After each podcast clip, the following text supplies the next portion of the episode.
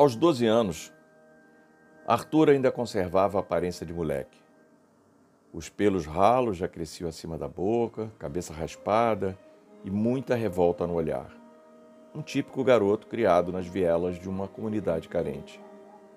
O endereço que estava escrito na folha de papel que Cida recebera no abrigo era o de uma casa que estava situada numa tal rampa do bagulho.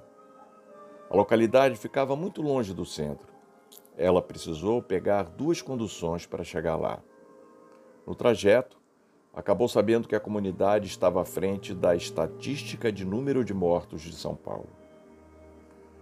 No endereço indicado, Cida se orientou sobre a tal rampa e subiu até a casa amarela desbotada, com um portão que dava para um corredorzinho lateral. Se ela sentiu medo de subir, nem um pouco. De todos os lugares onde havia andado à procura do neto, aquele até que não era dos piores. Chegou ao local que lhe tinha sido indicado, bateu palmas no portãozinho e uma mulher de uns quarenta e poucos anos veio ver o que ela queria. Pois não? A mulher tinha um olhar bastante sofrido, magra, um metro e meio, mais ou menos, com cara de quem gosta de tomar uma cachaça. Imediatamente Cida pensou nas condições em que o neto tinha sido criado, na faixa etária mais importante para a formação da personalidade de uma criança. Zeneida? perguntou Cida. Sim. Eu sou Cida, a sua irmã me deu o seu endereço. Eu sou a avó do Arthur. Avó? É maneira de dizer.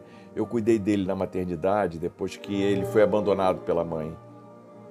Quando ele foi para o abrigo, que a sua irmã trabalha, eu visitava ele sempre. Ele me chamava de vó. Depois que ele veio morar com a senhora, eu perdi o contato e. Ué, por quê? eu não sabia onde ele estava. Mas coisas que aconteceram lá antes dele vir para cá. Mas eu, eu quero deixar essa história para lá. Seria até bom se a senhora tivesse vindo antes, né? Aconteceu alguma coisa com o Arthur? O pessoal lá do abrigo prometeu que ia me dar uma grana mensal para cuidar dele. Mas só recebi os primeiros dois meses. Depois. E a senhora pode ver, né? Minha vida não é de luxo.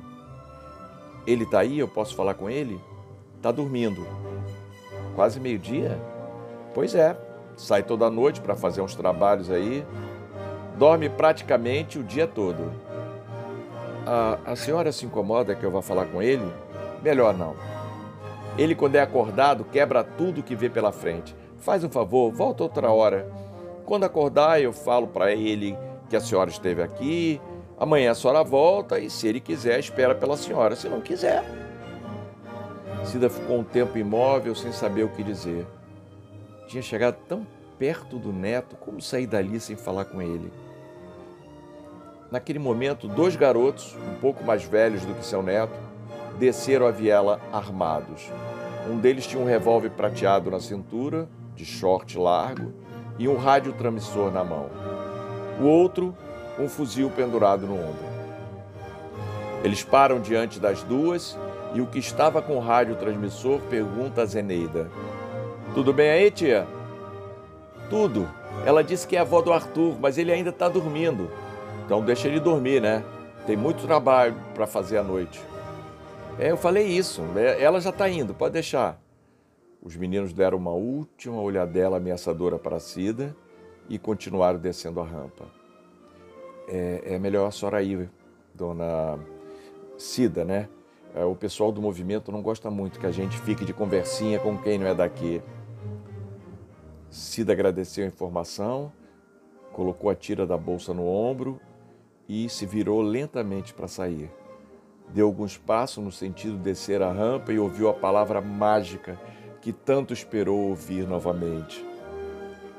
Vó!